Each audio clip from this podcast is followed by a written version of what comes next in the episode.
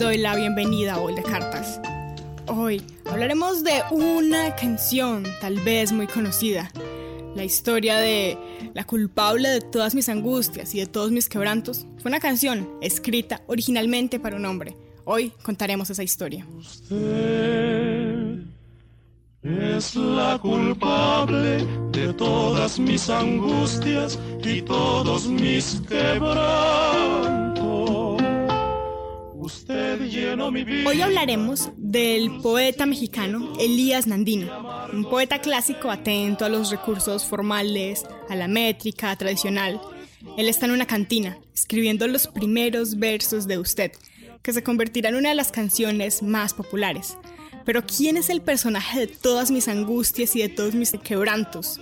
¿Y por qué se desespera, se mata y se enloquece? Hoy les acompaña Sara Gaviria Piedradita. No juegue con mis penas ni con mis sentimientos, es lo único que tengo. Usted es mi esperanza. Elías Nandino fue premio de literatura en México, fascinado con lo popular. Nandino escribe, tacha, corrige, empuja y el bolero sale entero, pataleando, a los gritos, como queriéndose tragar el aire sin tiempo de la cantina. Y hasta la vida diera por vencer el miedo de besarla a usted.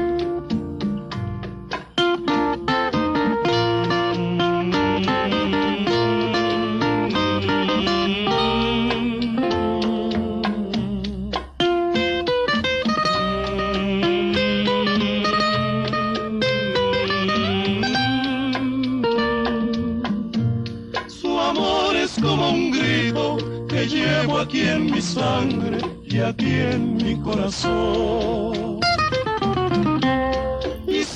Nandino, cercano al grupo Contemporáneos, los que cifraron los años de la vanguardia en México. Es el autor de una de las canciones más populares de todos los tiempos, El Bolero Usted, que pronto va a difundirse con la música del compositor Gabriel Ruiz, que es la que estamos escuchando en este momento, y así que este reproche musical, esta acusación amorosa, este lance sentimental, salió de la pluma de un Premio Nacional de Literatura, autor de una veintena de libros y editor de varias revistas culturales.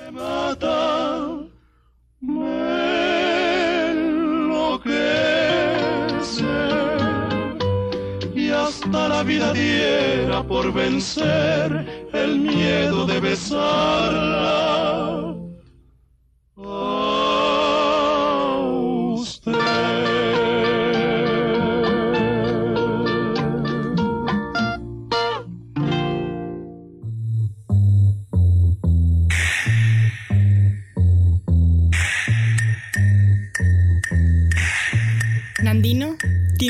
extensa obra desgranada en base a tres ejes fundamentales, el amor, la muerte y las hondas cavilaciones sobre Dios. No fue para nada un poeta de escritorio, un hombre de puertas para adentro, sino un intelectual complacido por el espectáculo callejero, por las artes populares de la bohemia mexicana. De ahí su amistad con la gente del espectáculo Estrellas como la actriz Dolores del Río, la bailarina Yolanda Montes, y recorre los días con una frase que utiliza como consigna, que dice, vive como quieras, pero intensamente. No hay que pensar demasiado para darse cuenta que usted estaba dedicada a un hombre en la letra original. Y no es un secreto para nadie la homosexualidad de Nandino, quien prácticamente en su autobiografía no habla de otra cosa. Y un fragmento es el que vamos a escuchar a continuación.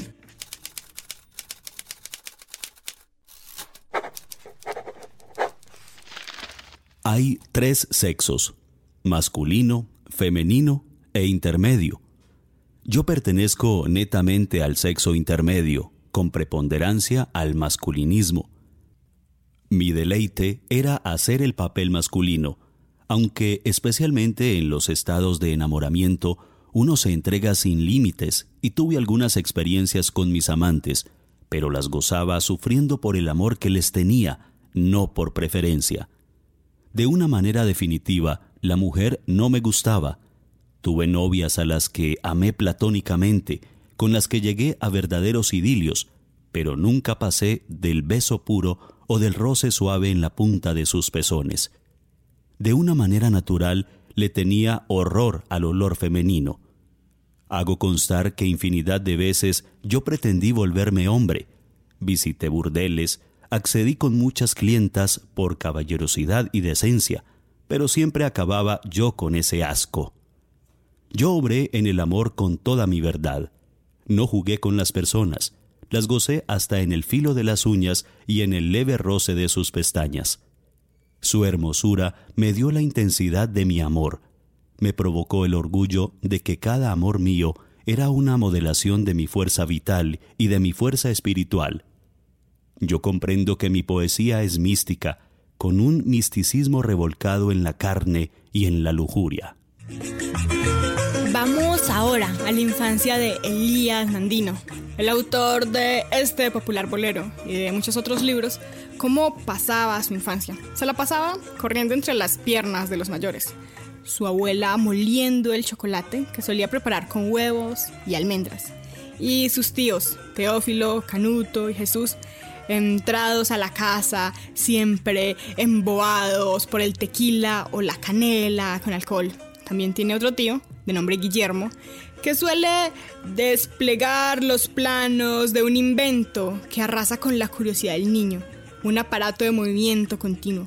Elías se modela en ese laberinto cotidiano, escoltado por un padre colérico que reparte palizas e insultos a todos los miembros de su familia, y su madre, que era una persona muy tierna, repleta de consejos que siempre terminaban en Satanás o en los infiernos.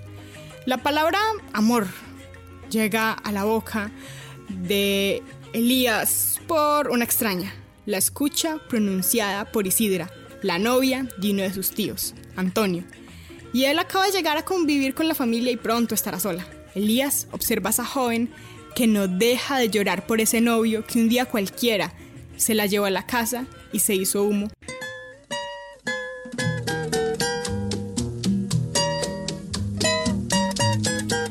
Elías empieza a tener sus primeros amores.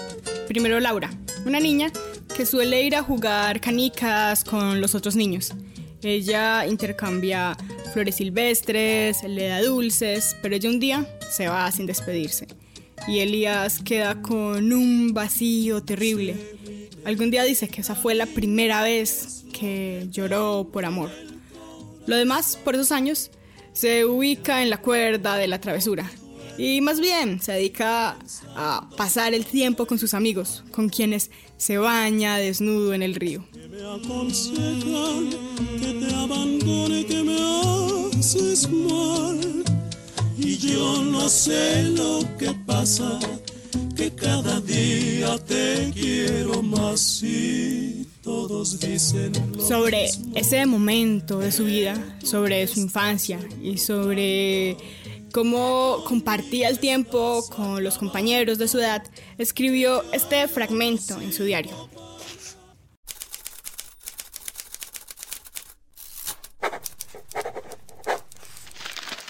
En cuanto a mi padre, creo que hubo un celo tremendo porque él veía la sinceridad y el fuego que yo tenía en el amor a mi madre, que mi amor estaba concentrado en ella. Siempre hubo algo raro que detenía la confianza entre nuestro cariño, la caricia que yo le quería hacer y la caricia que él quería iniciar. Es por eso que también le pegaba a mi madre. Eran tan fuertes los golpes y los dolores que siempre me quedaba empapado en llanto. De todas maneras, yo creo que mi heterodoxia sexual se debe en parte a ese gran dolor de saber que no contaba con mi padre y que tampoco podía defender a mi madre, sobre todo en mi época infantil. Y estos desequilibrios sentimentales me traían cierto temor inexplicable para entender la vida. La infancia necesita gran ternura para moldearla, y yo tuve esto con mi madre, pero con mi padre una rudeza y un odio enmascarado. En cambio, para mis hermanitas sí tuvo cierto entendimiento. Les dedicó retratos y les traía regalos cuando venía de algún viaje. En conclusión, Yo mismo no me explico este fenómeno de hasta desear que mi padre se muriera para que mi madre pudiera ser feliz y todos pudiéramos disfrutar de paz en el hogar. Murió en 1949. Son tiempos de la Revolución Mexicana. La forma musical que más sonaba era el corrido, que tenía un auge especial en ese momento. Son composiciones musicales que son muy cercanas o son inspiradas al antiguo romance español, sino que acá, al igual que ellos, narran acontecimientos reales, tienen un toque épico, un toque heroico, y como estaban en revolución, eh, podría decir que se comparaban con los juglares de la Edad Media. El corrido era el medio de comunicación popular y era el que se usaba para darle vida a personajes como Emiliano Zapata, como Francisco I, como Francisco Villa, como Felipe Ángeles. El que estamos escuchando en este momento es uno de los más conocidos, La Adelita, que era una canción para inspirar a las tropas y, claro, con un pequeño toque de amor con Adelita. Y si Adelita quisiera ser mi novia, y si Adelita fuera mi mujer, le compraría un vestido de seda para llevarla a bailar al cuartel. Así sonaban los días de Elías Nandino, que estaba por irse de su casa. Llega a Guadalajara y logra entrar a un colegio marista donde permanece casi un año antes de regresar a la tierra. Como son tiempos de revolución mexicana, un día cualquiera, Mm, sin hacer caso a los consejos de no andar por las calles, intenta acercarse a una plaza a comprar unas tunas y se encuentra con un pelotón de fusilamiento y un prisionero que no pasaba de 17 años. Este hecho marcaría para siempre y esa imagen nunca va a borrársele de la retina. Un cuerpo que comienza a aflojarse atravesado por las balas y el tiro de gracia al capitán. Por esos días, él está por cumplir los 14 años y tiene su primera novia. En la polvareda que dejan las calles de caballos de los revolucionarios con sus fusiles, flota un joven que no sabe hacer con esa niña que se están noviando. Él realmente se siente atraído por sus amigos, esos con los que va a bañarse desnudo en el río pero lo ronda una especie de culpa, como si no pudiera asumir una conducta infractora a los ojos de la moral convencional que siempre necesita expiarla. Y esto lo cuenta en su autobiografía. Y además necesita cierta aceptación, cree que tiene un mal incurable. Inclusive el nombre de un bolero popular que compuso alguna vez puede haber surgido de ese modo de recriminarse, se llama culpable cuando él dice yo soy la culpable, usted es la culpable, lo dice varias veces, lo dice de muchas maneras. Escribió su primer poema a los 18 años cuando murió su hermana Beatriz, que era cuatro años menor, era apenas una niña o estaba empezando la adolescencia. Y camino al entierro, se sienta junto a un árbol y las lágrimas se mezclan con sus palabras. Ese texto, el cual habla de su hermana muerta, le descubre una pena, pero también en ese momento descubre su vocación. Sigue escribiendo en los lugares donde debe trabajar, escribiendo en una sastrería, escribiendo en una peluquería, obligado por los gritos de su padre, que decía que era un vago, que no servía para nada, porque se la pasaba escribiendo en el trabajo. Y cuando no puede escribir en horas laborales, pues lo hace en su casa, quitándole horas al sueño. Y no faltan las novias, pero dice que por ellas solo siente un amor platónico. Estamos en Baúl de Cartas, hoy hablando de Elías Nandino, quien fue un reconocido poeta mexicano, originario de Jalisco y nació en abril del año 1900 y falleció en el mismo México, en el mismo lugar de nacimiento, en octubre del 93. A nivel profesional, sus comienzos no estuvieron muy relacionados con la literatura, porque estudió medicina y trabajó como cirujano. Y por el otro lado, su atracción hacia la poesía siempre existió y se incrementó cuando se cruzó con un grupo de poetas que se llamaba Los Contemporáneos. Y fue justamente en esa época que escribió y publicó sus primeros libros. Las temáticas de sus obras siempre están alrededor de la muerte, del amor, cuestiones oníricas, pero también tenía un contacto muy cercano a lo cotidiano y eso lo transformó en una escritura más simple, más accesible. Eh, tiene casi tres decenas de poemarios y un par de libros de cuentos, un libro de cuentos que se llama El Coronelito y una autobiografía que se llama Juntando mis pasos, de donde hemos sacado parte de la información para este programa. La carrera de medicina la empezó más o menos a la década de los 20, cuando se trasladó a la capital de México y cuando se gradúa o está por graduarse empieza a trabajar en hospitales y va a ser el jefe de servicios médicos. Él siempre se esfuerza por lucir impecable, con traje, con el cabello con gomina. Así luce las fotos de la época, en donde posa con sus amigos, con quien posee ciertas afinidades sexuales y literarias. Van juntos al Salón de México, donde las orquestas alternan danzones y música jazz.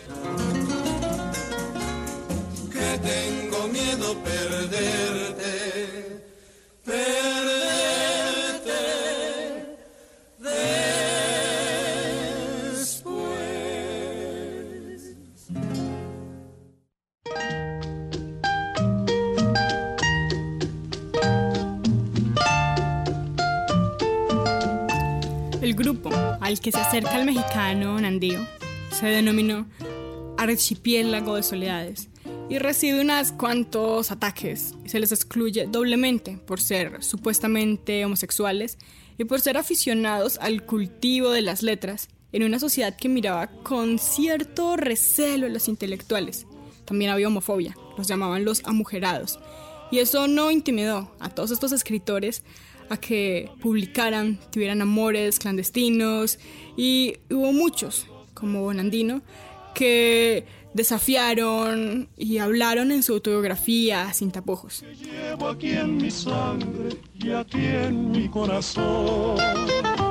El poeta Nandino escribe en una servilleta los primeros versos del bolero Usted, pero ¿a quién se los escribe? ¿Quién llenó su vida de dulces inquietudes y amargos desencantos? ¿Quién lo convierte en un esclavo de sus ojos, juguete de su amor? Está en la cantina, escribiendo, cerca las voces que piden un plato con pasta, un violinista indiferente que a todo coloca fragmentos de un tango en la penumbra. La pregunta sigue. ¿A quién corresponde el rostro que se disimula bajo el intifaz de ese usted? ¿A quién? Tal vez usted podría estar hecho de varios rostros. Tal vez un Adonis, un Apolo, un Ulises. A uno de ellos lo conoce en una pileta a final de los años 20, cuando está terminando su carrera de médico. Sobre él dice, desnudo era el cielo completo.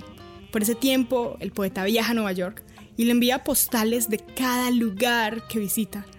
Al regreso siguen juntos. Y él dice que el amor vuelve el sexo increíble. Y luego apareció otro, con quien vivió. Y dice que era una paz apasionada, que era el dueño de su tiempo. Y después conoció un chico más, a quien se encuentra con él en un baño de vapor y que dice que va a amar durante cuatro años, aunque reconoce que nunca fue completamente suyo, porque él se marchó y lo dejó desolado mientras él seguía enamorado de su belleza.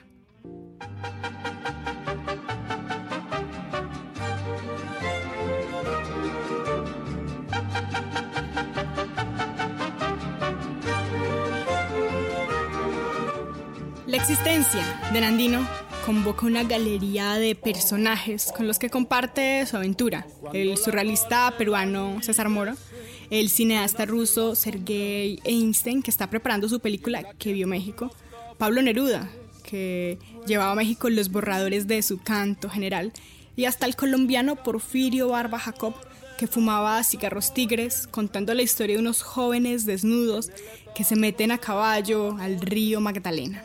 Una pena de amor, una tristeza. El mundo de Nandino es la parranda, la diversión, esa calle larga donde se reúne con sus amigos y amigas, donde va a ver bailar, donde escucha la música de Moliendo Café, que es la que estamos escuchando en este momento, Y tras cada función, se queda horas conversando, charlando, viendo a las mujeres que bailan al ritmo de estos sonidos. Y tal vez les escribe unos versos. El poeta ha pasado los 90 años y nunca ha perdido gallardía. Acaba de publicar el libro Cielos Terrenales y se une a últimos libros, Eternidad del Polvo, Erotismo al Rojo Blanco, y vivirá hasta los 92, sosteniendo que solo se goza cuando dos infiernos confunden sus llamas, y está dispuesto a entregarlo todo, porque afirma, porque he de matarte muerte, aunque me cueste la vida. Una tristeza lleva el Sambo Manuel en su amargura. Estamos llegando al final de Hoy de Cartas.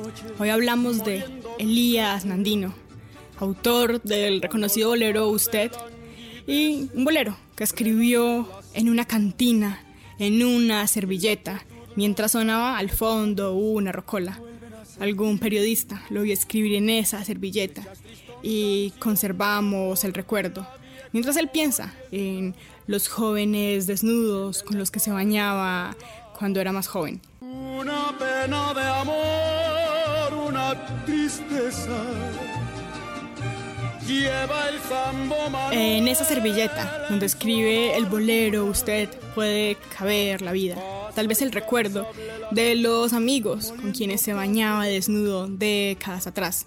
Tal vez todos ellos son el usted de esa canción. Y entonces, sobre la pregunta de quién era esa persona que lo mata, lo desespera y lo enloquece. Hoy estuvimos con ustedes en la lectura de las cartas Mauricio Cardona y quien les habla Sara Gaviria Piedradita. Nos escuchamos pronto.